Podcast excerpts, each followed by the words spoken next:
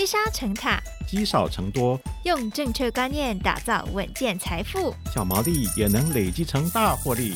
欢迎收听《毛利小姐变有钱》。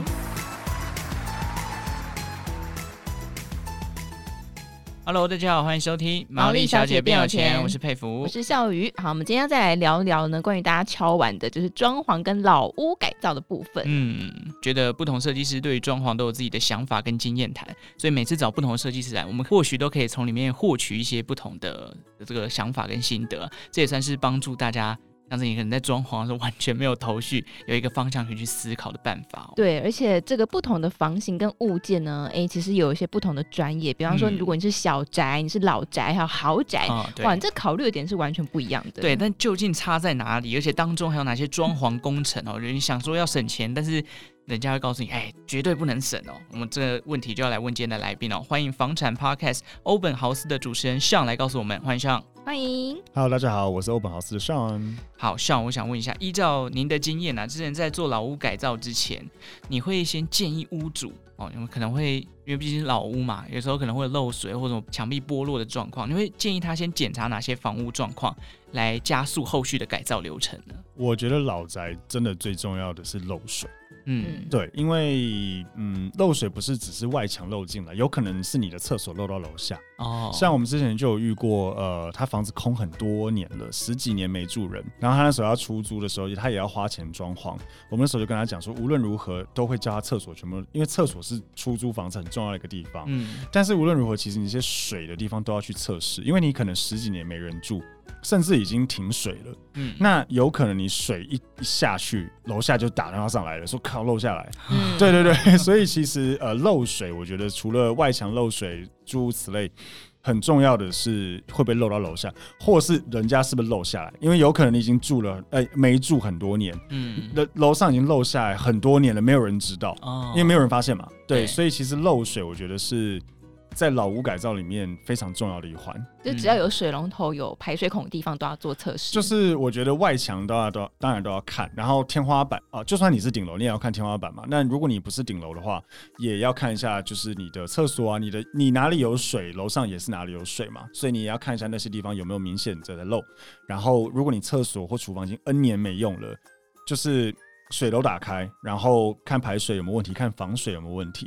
对，嗯、就是不然你有可能人家住进来才楼下又突然说，哎、欸，那个漏水了，那你的房客入住怎么办？又要搬走，然后要全部敲掉，而且房客会被、哦、会炸掉，讨 厌，对对对，会疯掉，对对对对，所以 OK，房子里面的厕所跟厨房这种有水源的地方，好像都要特别去留意，就对，一定要。对，我我要补充一下，因为刚刚前面忘记跟大家介绍，就是像其实也是做包租代管租寓的创办人之一嘛，嗯、所以。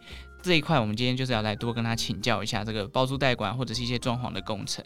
那当然，这个是老屋改造的部分。我想说，也想问一下尚，就是在找设计师的时候，常会听到啊老屋翻新啊，或者说我们新屋的装潢，这两块其实是完全不同的学问哦。那它当中有各自的专业，我想问一下尚，这中间到底差是差在哪边啊？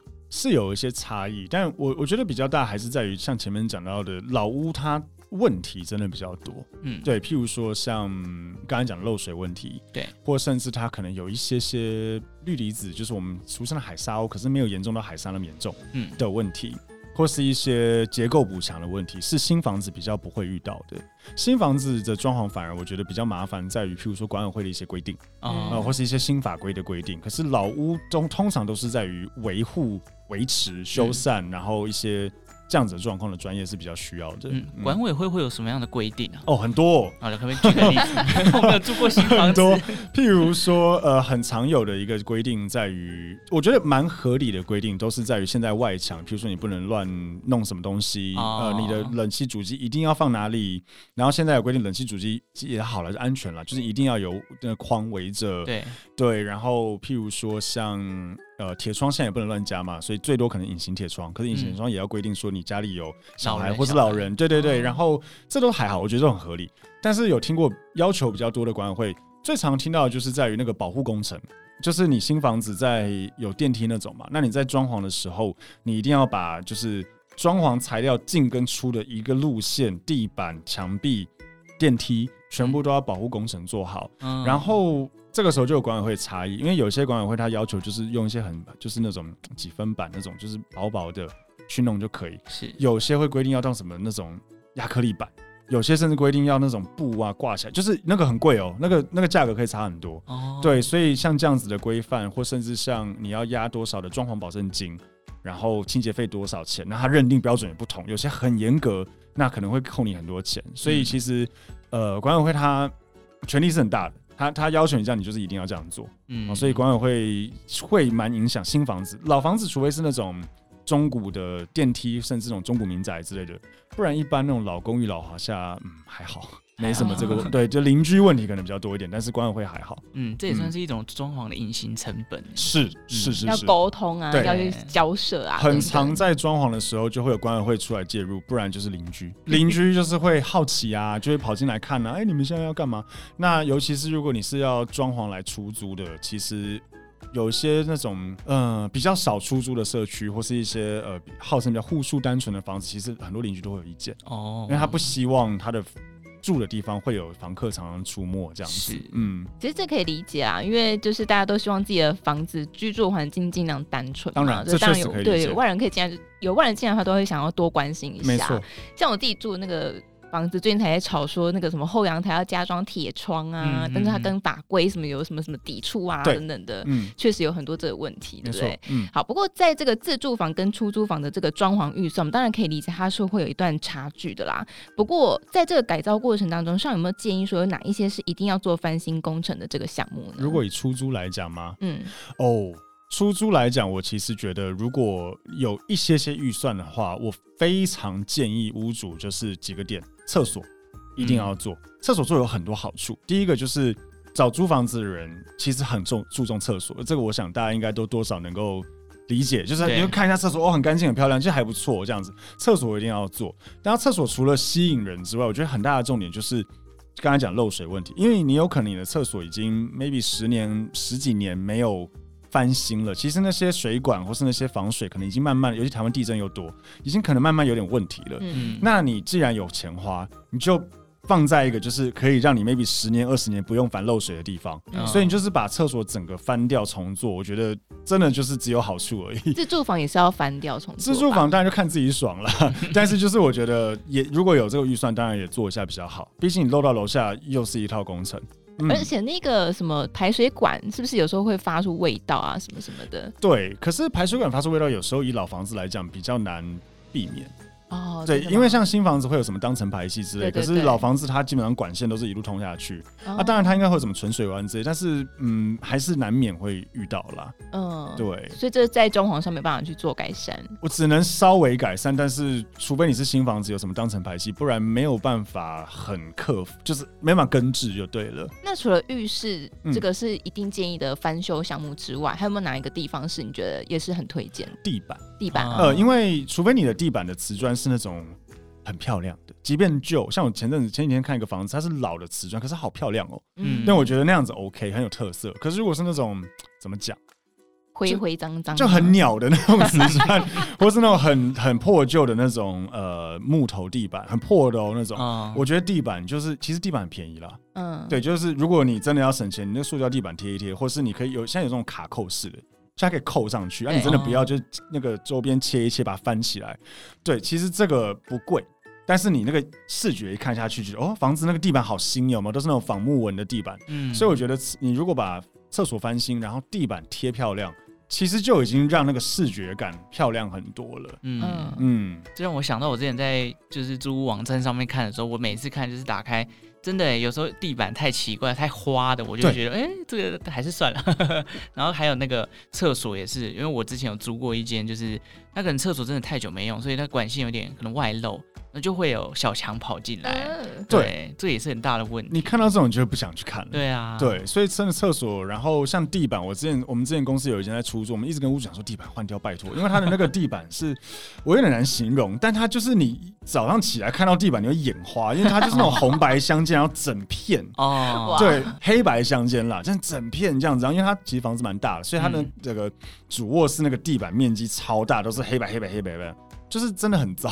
嗯、对，就是如果你把它贴成就是那种现在大家很喜欢那种仿木纹地板，其实真的舒服非常多。地板真的差很多，因为像我自己朋友是租房子，嗯、有一次我去他们家，就光脚踩在地板上就 呃，感觉很恶心。对对对，所以我觉得地板的视觉效果真的好很多。嗯、那当然，如果还有预算，我觉得如果厨房真的蛮旧的，也可以考虑翻。嗯呃，厨具那些的。那如果没有那么多预算，我有个很很建议的，就是如果这个房子本身它是用桶装瓦斯，我是觉得干脆就用电，哦、因为桶装很扣分。以以以出租来讲，不方便啊，非常不方便。对啊，对，所以桶装瓦斯真的不好租。嗯，呃，干脆用电。但是如果你要用电热水器或是一些电电陶炉之类的，呃，你你的电线可能也都要换检查。所以这个我觉得也是一个另外有预算，我认为就出租要，因为电这个东西除了安全性是很重要的，另外就是如果你现在很多电器设备，假设你的大楼的或是你当初的电力是不够的，你出租然后房客动不动跳电，其实那个房子也很难租。嗯，对对，所以就是电呐、啊，除了电线更新之外，也有可能会需要让你的这个电力要加大。都可以让你的房子是在出租上面是比较好租的。哎、欸，佩服，你这样听到现在有没有觉得希望都讲到你的痛点？对，租屋族的心声就是这样。对，其实很容易遇到一些就是跟自己心目中有落差的房子啊。不过刚刚讲到从厕所到地板再到这个厨房哦，因为让我想到我们之前访问来宾，他说地板就是一间房子的滤镜啊，就是等于说是帮他磨皮了那种感觉。说的很好。嗯、对，所以出租房装潢上，我想这几块。是一个呃比较大的一个关键点。那我也想问一下，Sean，就是在选择这些，譬如说地板的材质，你刚刚有推荐像仿木纹的，那还有没有什么其他的是？因为我们看到包租代管网站上面的那个照片都哇超美的，对，就是北欧风啊，或者是清新的无印风啊、现代风等等，有没有什么样的装潢建议是？可以让我们的房子看起来有质感，但相对他花的钱也不会这么多的呢。单纯论地板还是整个房子？整个房子都给建议好。我必须说，就是我觉得太强烈的风格，我真的不建议。嗯，什么叫太强烈的风格？就就是嗯，一些色彩很强烈，你东西越强烈，就你的受众就越受、哦、受限。我我觉得有一个现在这几年非常非常受欢迎的一个样貌，我必须说，就是 IKEA 的那个。那个样子，IKEA 的样子就是大家很喜欢的样子，就是那些干干净净、可能浅色、白色的一些衣柜，然后呃仿木纹那样子的地板，那样子的一个，就是大家可以想象，你去 IKEA 逛他们的那那个展样品屋，其实那样子就非常的受欢迎。嗯，对，弄成那样子其实已经非常的好足了。嗯，对，就一些其他的，嗯，譬如说像。像工业风好了，嗯，我其实觉得很工业风的房子其实是不好租的。嗯，工业风都让我想到咖啡店。对对，它有点商空的感觉。嗯，商业空间我觉得，我觉得用那样子 OK。可是如果你是太太昏暗，然后又管线到处都有的工业风饭店，我觉得可能也可以。嗯，但是如果是以一个长期在住的地方，我觉得没有到那么合适。嗯，因为你抬头看到一堆吊灯啊，或者是一些管线外露，其实好像对你的就是。那放松的感觉没有啊？因为看很乱，有些人强迫症可能就住不下去。是是，所以其实我会建议，因为我们也讲到自住与与出租嘛，就是如果你是屋主，你自己要住了，你你真的是爱怎么花钱，爱怎么弄成你你喜欢的强烈风格，随便你。但是如果你要出租的话，嗯、其实我觉得就是还是回到大众口味。嗯、像我们最近真的遇到一个屋主，他把房子设计了一个一个空间。然后那个空间他自己使用觉得很舒服，但是就是因为那个房子有那个奇怪的设计空间，导致在出租的时候，其实客人来看都打枪。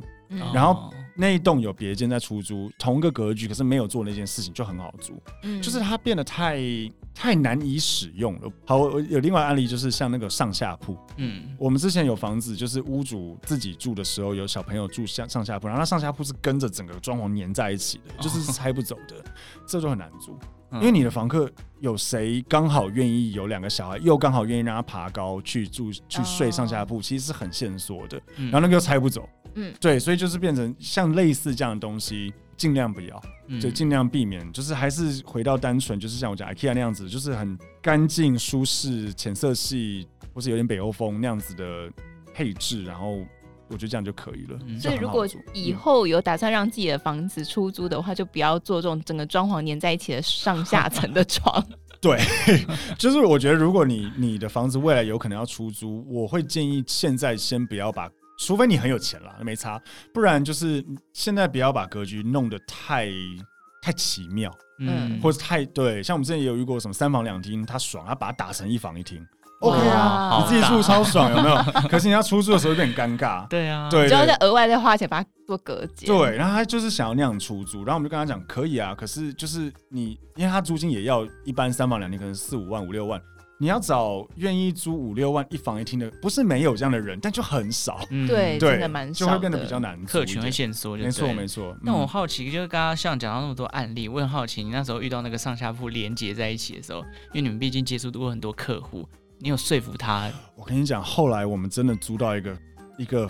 呃，房客他有两个女儿，刚好 台语 OK，我们带了超多组，刚好他说哎、欸、很棒这样子，他两个女儿到那种不怕他摔下来的年纪，但是又小到愿意睡在同一间房间，就刚好哇，对，一千零一组客人，就是一千组都没中，就那一组 OK，嗯，就是。真的刚好，不然那个真的超过。我们那时候也很烦恼，不知道怎么办，因为那个真的完全没办法。他要拆，他要把整个房整个房间的柜体全部拆掉，才有才有办法拆走。哎、欸，我家也是这样哎、欸嗯。那以后我找你们帮我出租，要刚好找到那个，对，很困难，真的。可是我觉得这很多人就是想要把自己的房子出租啊。有一些人的另外一个问题是说，可能我房子很小，嗯、那你在装潢上面有没有什么建议？说，哎、欸，我即便是小宅，可是我透过装潢可能可以让它视觉上有放大效果。有些人会把隔间做成是有点透明的隔间，就是说，譬如说你，我现在很常看到那种很小的两房，嗯，那其实有一间房间，它可能可以拿来做一个有点像读书房、书房、书房，对，它可以就是有一个通透隔间。哦，那通透隔间，如果你真的需要有人睡的话，你可能用什么方式可以再把它隔回，就是 maybe 拉起来或隔回来。这个我觉得是一个可能让视觉上看起来房子更大。嗯，但除此之外，说真的，我觉得有点小困难，安装很多镜子。那你拍照的时候就很多自己，对对对，看起来有点可怕，对，对对，看起来有点恐怖。呃，也有人会用，我觉得勉强还可以，就是那种呃床在上面，然后下面是书桌的，哦，我觉得还行。对对对对对，嗯，也有那种方法，对，这样子还可以，因为它毕竟不是上下铺，它还是一张床，这个还算有接受度。哦，嗯，OK。OK，所以我想最后也想问一下。就是想在依依照你们老屋的改造经验啊，就是整体的硬装上，我们刚刚讲到的地板，我们还没有谈到天花板嘛。你就是这些东西，因为会涉及到很多不同的材质，有一些用轻隔间的，或者是地板用防木纹的，或者甚至用到木头纹的什么之类的。你会怎么建议屋主去考量这些材质的选择呢？举个例子好，比如说我今天是遇到一个呃一组房客，他非常怕噪音，那他想要隔音比较好的材质会怎么选？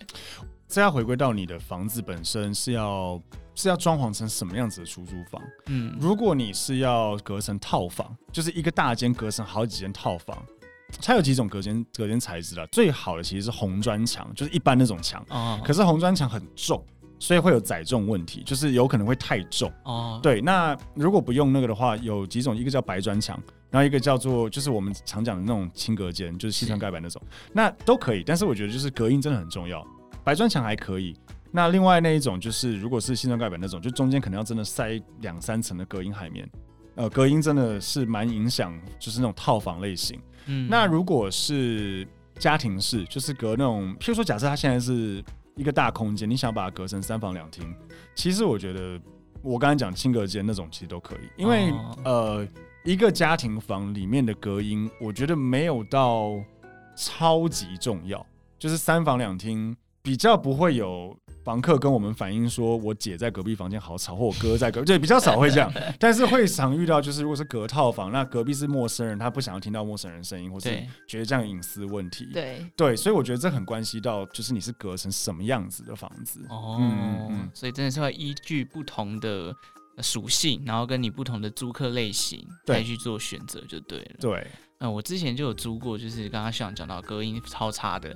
我记得那一次是 半夜，然后反正就半夜凌晨三四点，隔壁在跟他女朋友吵架，然后讲的话疯狂飙骂。哦，我真的就是租到这种房子之后，再再也就是我一定要去敲一下墙壁，是不是那种就是隔音比较差的那种材质？所以你有直接跟他沟通吗？呃，倒没有，但是我们有在那个就是赖的，就是我们自己会创一个群组，我就在跟他讲说，你在吵就要报警，对，他就稍微安静一点。嗯嗯嗯，是是是，就是确实租屋主，如果你是租那种套房的，你可以去稍微敲敲看墙壁。通常一个简易的判断方式，就是你如果敲起来是很沉重的那种，就你譬如说在外面就是怎么讲？你去看那个柱子，你去敲它，这大概就是那么沉重的那种那种嘣，那种很沉重。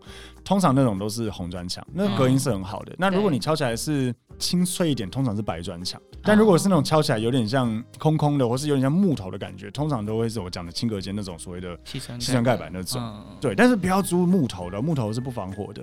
哦对对，不要去租木板隔间，很危险。嗯嗯，现在木板隔间还很多吗？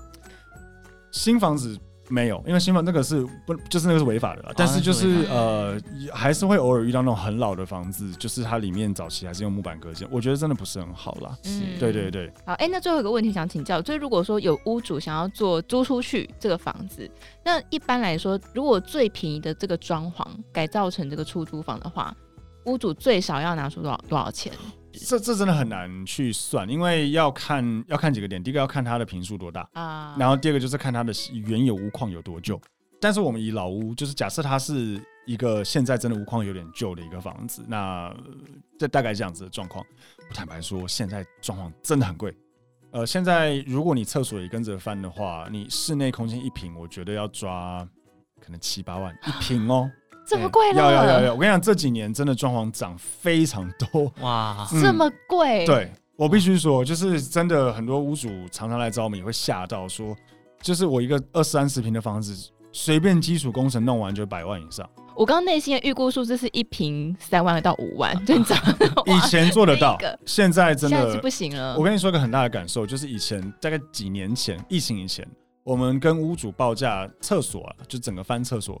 前提不是你用什么 TOTO 或什么贵的东西，就是用一般的东西。然后前提不是你厕所超大，就一般厕所翻一个，可能就抓个跟十万一个厕所十万。常常以前会这样讲，后来慢慢变成一个厕所嗯十五万。最近他们在报大概都报二十万左右，已经翻倍了。嗯，翻倍左右，一间厕所翻新大概二十十七八到二十万，就是真的很贵。现在真的差很多。好，如果真的你很省预算，那我觉得就是像我刚刚讲的，重点是的，就是如果你有一笔钱。那你可以先看审视一下你的房间，你的房子，就是你厕所如果嗯、呃、有点旧，但没有到爆炸烂这样子的情况下，其实你可以考虑，譬如说，好，你先像我们刚才讲，你先测试一下你的厕所是不是有漏水。嗯嗯。怎么测试呢？很简单，第一个就是有放水，哎、欸，放水就对了，就是放水有两有几种做法。第一个就是排水管放水。嗯嗯，像有师傅如果来听的话，也应该会认同，就这是抓漏的方式，就是你可以把有排水管的地方，像马桶，像嗯那个。呃，洗脸盆，像洗澡的地方，你就对着那个排水孔，直接把水管的水直接灌进去，狂灌个十分钟，然后看楼上 楼下会不会打上来。对，没有嘛，对不对？OK，好，那再把这个是那个洗澡的地方淹满水，淹个一个小时、两个小时，一样看楼下会不会打上。哎，都没有。那厨房也做这件事情，那代表你的防水可能是 OK 的。那如果你防水是 OK，其实你可以局部让你的厕所变漂亮就好。譬如说你。加个干湿分离，油漆刷一下。呃，油漆要挑一下有没有那种防水漆。但是，譬如说，呃，马桶换掉，呃，或是洗手槽换，就是把那些那些东西换掉就好。你的瓷，你的防水本身没问题，其实这样就很省预算。嗯。然后像地板其实很便宜了，地板一平抓个两三千，有更便宜了，但你就抓个两三千可能还可以。那你实际上室内可能就二十平、三十平，其实也不过就几万块可以搞得定。对。贴壁纸会比较便宜吗？啊，不会，而且我非常不不推荐贴壁纸。为什么？贴壁纸有很多问题，第一个它没有比较便宜，第二个未来你要换的话非常麻烦，还要撕掉，撕掉不止撕掉而已，其实贴壁纸撕掉啊，你还要把里面的胶洗掉，哦、才可以再，就是这是对再贴新的或是再油漆，这是标准流程，所以很多人贴壁纸如果要换会怎么样，就直接再贴上去，因为太贵了，就是你撕掉再洗再贴太贵，嗯，对，所以我其实超级不推荐贴壁纸，所以就变成很多很多层对对，会越来越厚这样，对，所以我其实都很推荐就是用油漆就好，嗯，嗯，油漆。你随时要刷，就是都可以刷，对，所以没有什么那那刚才讲那些问题。然后要不要提供家具，其实不一定。如果你是套房，我觉得家具就要提供。可是如果你是那种家庭式的，我倒觉得你可以冷气，然后热水器买一买。其他东西，如果你还有预算，你可以让房客知道说，没关系，在一个预算内，在一定的范围内，我可以愿意提供。但我不是全提供。那如果你没预算，其实你可以直接跟房客讲说，就是我不提供，因为家庭式的那种三房两厅那种，其实很多房客自己有家具。哦。嗯，所以我反而不不建议都买。嗯。然后回到套房，就是如果你是套房要买家具，我也建议房东们床垫先不要买。床垫不要买。嗯，很多房客自己就是他床垫是个私人个人卫生的东西，很多床呃很多房客要么有自己的床垫。要么他也不想要睡别人睡过的床垫。嗯，所以就是我觉得床垫一样，你可以先保留床板就好。然后如果他需要床垫，你有预算就买给他。那如果他有，那刚好你你也不需要花这个钱。嗯嗯嗯，床垫我觉得都不要买。最佩服你是床垫会带着到处跑的吗？啊倒没有，我刚才我运气蛮好，就是我租到的房子，它的床垫都是新的。哦，对对对，就刚好就遇到都是新的，所以就就没有这个问题了。不过如果真的是有人睡过，我可能也会三思，对不对？会啊会啊，而且像我们之前遇过，我们家庭式的房子，就就是呃家具都买好了，然后房客也没有家具，但是他就就全新的床垫他还是不要。哦，就他好，他说他很重视睡眠，他觉得我们床垫太烂，我们已经买蛮好了，他还是觉得太烂了，这样他要买好几万那种就好。啊，也是睡觉是一个很私密的个人每个人是，而且每个人的那个什么软硬度什么都不一样，而且还有身高问题。哦，确实确实，所以房客百百种，房东的装潢也要百百种，是 这个就真的是要交给包租代管业者去帮你做评估了。没错没错，我我其实真的很常，我们真的很常看到，嗯，屋主把房子。如果没有给我们弄，他真的弄成一个，就是我们心里觉得说，哇，钱都花了怎么办？就是弄得不讨喜，就是不讨租客喜那种。不管是格局的方面，或是设计，或是家具的选择，都会觉得啊，怎么办？所以你有遇到来跟你求救的房子？有有，我可以举个案例，就是呃，举例来讲，像两房的两房的房子，真的一定要有厨房。我们之前有一个屋主，他自己给设计师装潢，然后他弄一个很漂亮很大的两房，没有厨房。超难租，他那时候两间，一间有厨房，立刻租掉，嗯、然后没有厨房那一间，其实条件比较好，因为面前面采光比较好，租不掉。后来我们一直建议他说怎么办？怎么一定要装厨厨房？然后我们给他建议要怎么做，他还是找他原本设计师，然后他弄了一个厨房在。